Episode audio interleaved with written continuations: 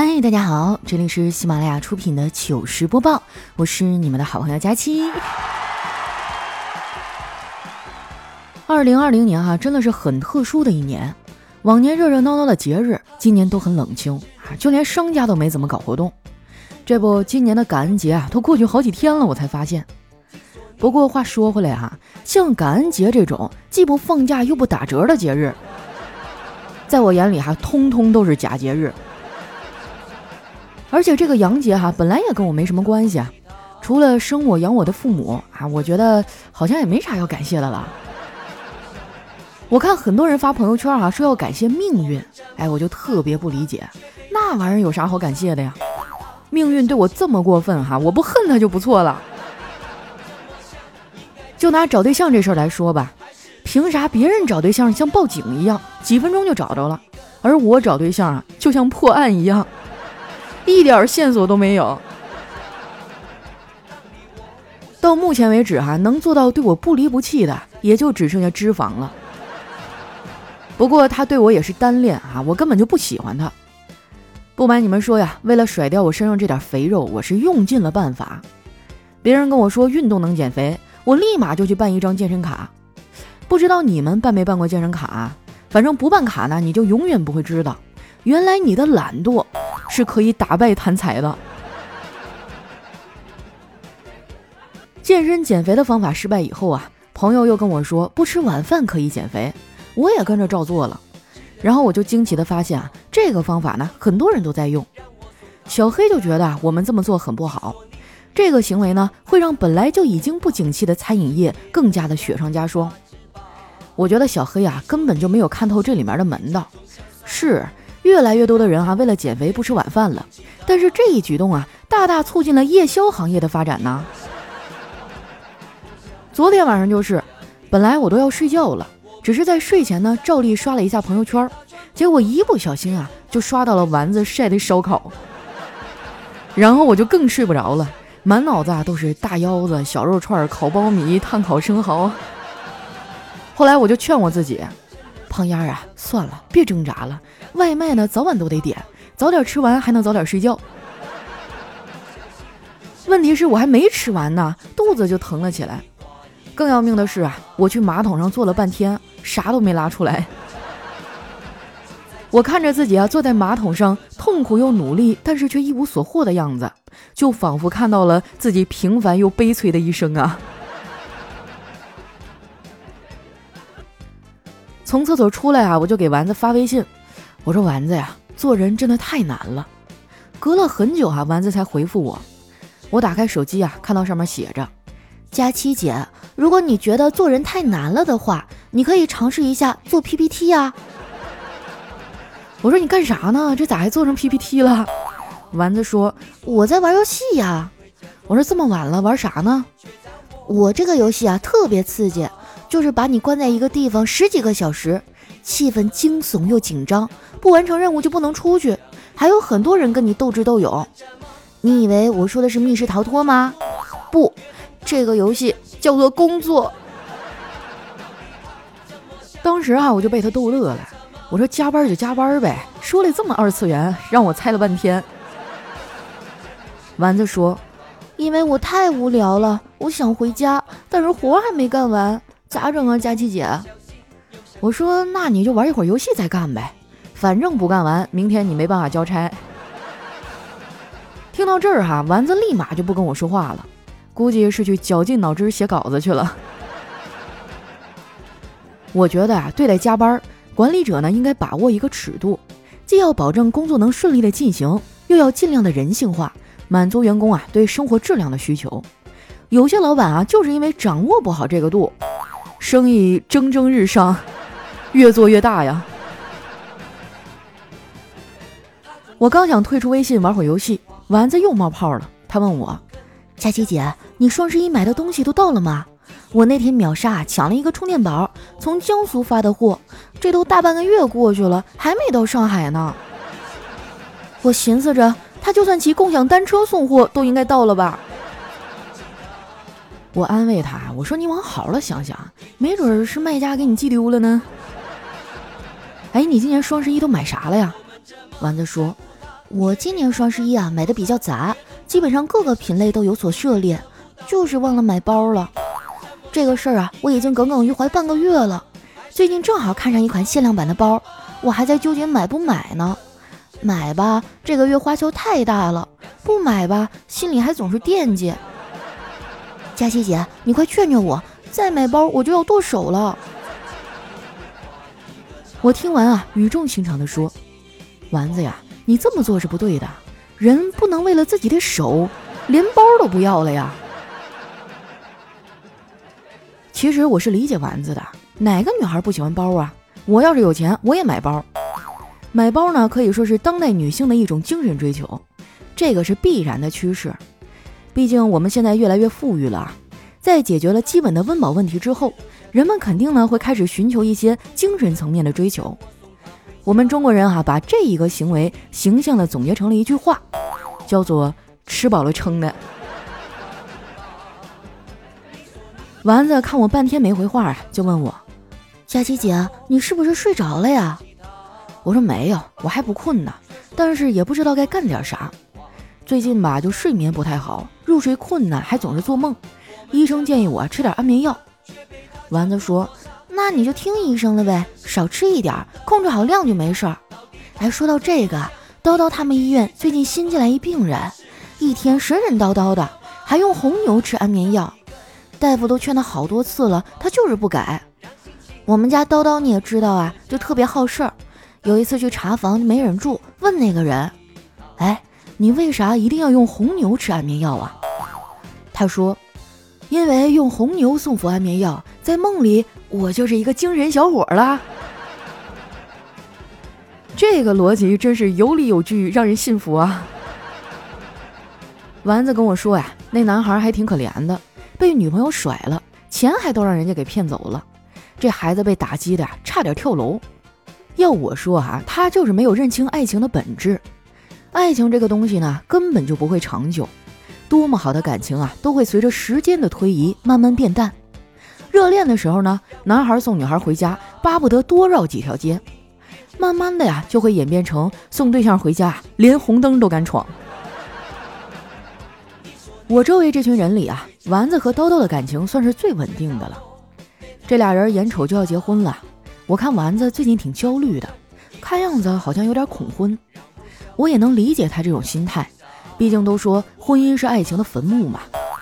幸亏呀，这两样我都没有。说实话啊，我也想脱单，但是条件真的不允许。你看冬天这个季节本身就不太行，出个门吧冻得要死，不出门呢又没有机会认识男人。早上起不来，晚上只想吃，吃完更不想动，就想钻被窝。进被窝呢又得胖，搞得我一到冬天啊就是又穷又胖，还找不着对象。我现在每天除了上班啊，就是宅在家里。以前倒是不觉得，上了班之后啊，我才发现上大学真的太有用了。很多人对大学啊有一些误区，总觉得自己的专业能学到很牛逼的东西。其实大学教的东西啊还是很浅。再说了，就算你学的不错，将来毕业了也不见得能从事本专业的工作。其实学校呢并不能教你多少实用的生活技能，但是它能够让你习惯每天起个大早去做一些无聊又悲哀的事儿。这就很有用了。反正我上大学的时候啊，就没怎么好好学习。那段时间呢，我疯狂的迷恋网络小说。我跟一般的女孩还不太一样，别的女孩呢喜欢的都是言情啊、都市这一类的小说，而我呢喜欢科幻小说。我相信啊，这个地球上确实有黑洞这种东西。黑洞呢，就是大学宿舍里的垃圾桶。满的时候啊，就算三天没有人到。它也不会溢出来，但是你一旦把它清空了，哎，它马上就会被重新的装满。其实啊，我还挺怀念我的大学生活的，那个时候无忧无虑，没有压力，最大的烦恼啊就是考试挂科。前些日子，我们几个同学还小聚了一下，其中呢还有几个当时处的不错的男孩。这男的呀，啥时候都一样，到一块就扎堆儿。那天啊，我眼见着其中一个人给另一个人递过去一支烟，对方挥了挥手啊，说：“嗨，早就戒了。”结果那人听完啊，并没有抽回手，还是坚持递了过去。我凑过去一看呐，才发现递过去的原来是个温度计。我看最近啊，很多地区的疫情都有所抬头了，大家平时还是少出门，多宅家哈。买东西呢，也尽量错开高峰期，或者干脆就网购呗，网购更安全。更重要的是啊，网购省钱。如果你再关注一下省钱公众号 API 七五零，你还能省得更多。我再重复一遍哈，是 API 七五零，字母 API 加上数字七百五。关注之后啊，你上网买东西的时候，先不要急着结账，可以把你想要购买这商品链接呢发给公众号，之后再按照流程下单，确认收货以后啊，就可以获得省钱优惠了。像淘宝、京东、拼多多、饿了么、美团啊，都可以使用。最近不是冬天了吗？我每天都特别容易饿，所以啊，我就上网买了一堆零食。不得不说呀，现在的大数据真的太可怕了。我白天和丸子他们聊天啊，说我想吃啥。晚上就会在购物平台上看到相关的推荐。当我在某搜索平台的搜索栏啊输入一个地名的时候，我的手机啊就会自动帮我在地名后面补上一句：“某某某地有什么好吃的。”这两天零食已经到了一部分了。昨天晚上我窝在沙发里吃薯片，我妈在旁边路过好几次啊，最后她可能实在是忍不住了，就停下来开始数落我。她说。一天天的活得像个小猪似的，就知道吃吃吃。你看你这腿粗的呀，都快赶上大象了。我说那感情好啊，越粗越好，大腿越粗啊，能放在上面的零食就越多。我妈看这招不好使啊，就换了一个角度。她说：“你不是爱发自拍吗？就你现在这样，这脸胖的都要溢出来了，还咋拍呀？”我说：“开美颜呗。”我妈撇了撇嘴。那拍出来的也不是你啊，我就不明白了。天天发自拍，又是美颜又是 P 图的，你说你拍出来给谁看呢？我都快认不出来了。我说妈，这你就不懂了吧？我发自拍目的不是别的，就是为了让我朋友圈里那些男人们看看，他们永远都得不到的女人是什么样的。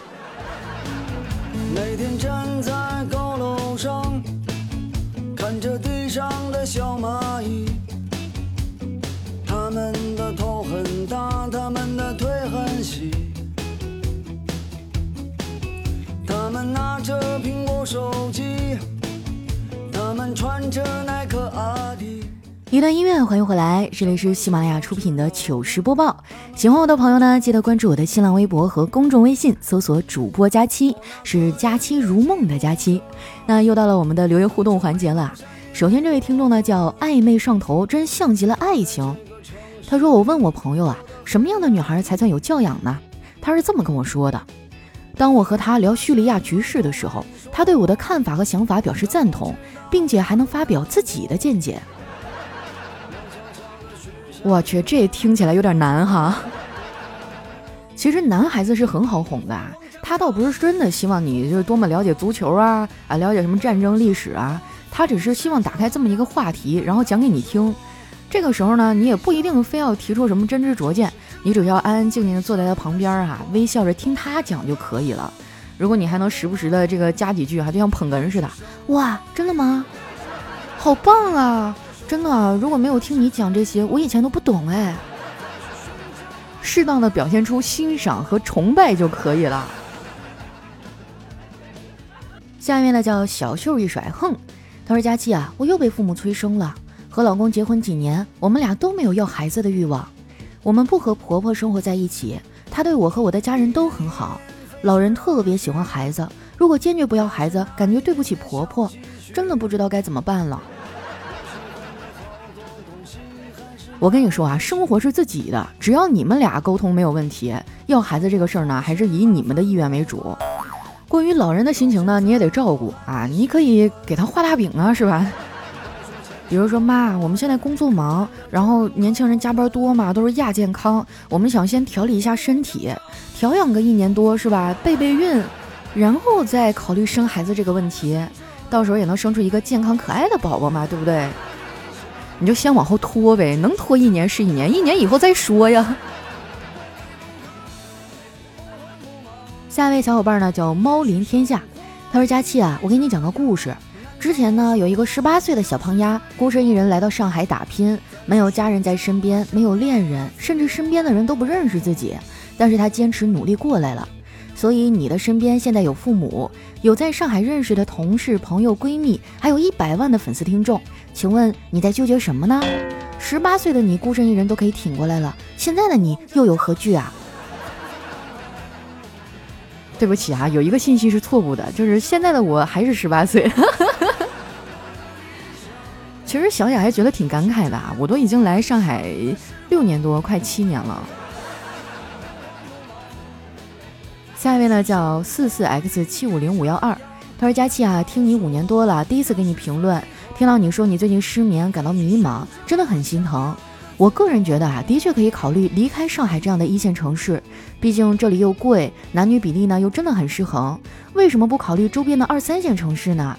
像什么常州啊、常熟啊、无锡啊，都是定居的好地方。另外啊，我好多朋友都是在靠谱的相亲网站上找到另一半，佳期你也可以试试。爱你哦，那么富有人格魅力的你，一定会找到配得上你的那一个。啥相亲网站啊？你快点发给我。迫不及待了，已经。我怎么感觉那些都不太靠谱啊？就经常会接到一些莫名其妙的电话，跟我说让我办会员啊，一年几千到几万块钱，给我介绍男朋友。我当时一想，可拜拜了您嘞！我这种铁公鸡，不可能的。下面呢叫七幺四八幺零爱家，他说关于在大城市还是回家呀，我觉得你自己开心就好，觉得对得起自己，不后悔就行。我现在就有点后悔啊，当初没有出去闯一闯了。哎，我真的很理解你这种心情啊，就包括我老家的一些同学朋友也是这么跟我说的。但是啊，不管你选择哪一条路，最后都会有遗憾和后悔。反正谁难受谁知道啊，在外面也挺累的。下面呢叫苏小媛，她说：“佳期啊，我有好多话要告诉你。”我的宝宝呢，已经两个多月了。怀孕的时候天天听你节目，现在带娃很累，也是边听你的节目边哄娃。还有啊，我有一个姐姐快要结婚了，你知道吗？她三十四岁了，也是经常相亲。在我们这种小县城，这真的是超大龄剩女了。但是她没有着急，家里人也就静静的等待。终于啊，她找到了彼此相爱的另一半。所以像你这么优秀，不要着急，静等花开。我会一直的听你节目，等你的好消息哦。谢谢小袁啊，我争取早点让你们吃上喜糖啊。下一位呢叫小鲤鱼爸比，他说：“佳期你好，我在无锡工作了五年，期间呢我和女朋友结婚，然后有了一个可爱的儿子，也曾想过在无锡买房定居，但有一次啊我老婆突发肺炎住院，儿子才一岁多，突然感觉自己好孤立无援，然后在第五年的时候呢选择举家回到沈阳生活。要问我回老家以后感觉怎么样啊？”我想说，有得必有失吧，看你在乎什么。在家乡呢，有亲朋好友，住房也没有太大压力，可以更好的享受生活和家庭的幸福。至于收入虽然减少了，但是支出也一样减少了呀。我觉得当初选择外出闯荡没有错，现在选择回家稳定的生活呢也没有错。合适的时候做合适的决定，对得起自己，也不辜负家庭。第一次给你留言说的有点多啊，只是想跟你分享一些我的感受。愿你早日做出自己的决定，然后坚定的走下去，加油！哎呀，一听你提沈阳，我都有点想家了。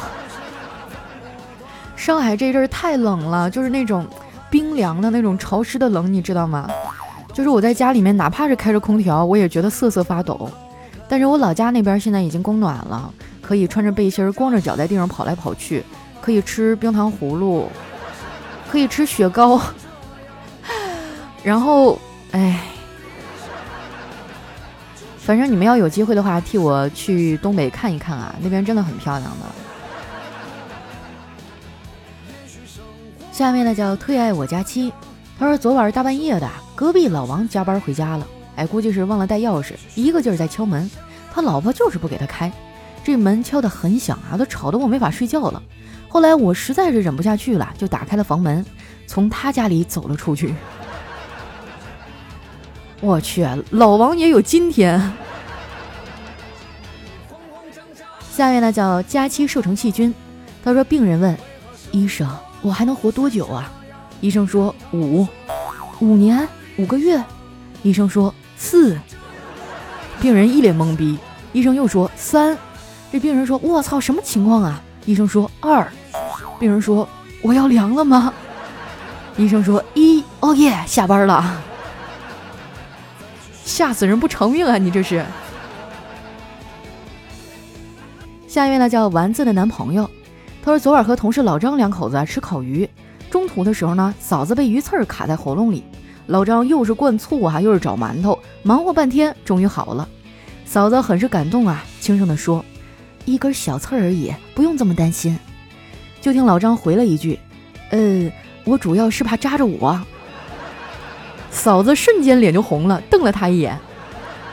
我鄙视的看着老张，哎，受假期熏陶这么多年，我还不能秒懂吗？哎，这不是开往幼儿园的车呀，快刹车！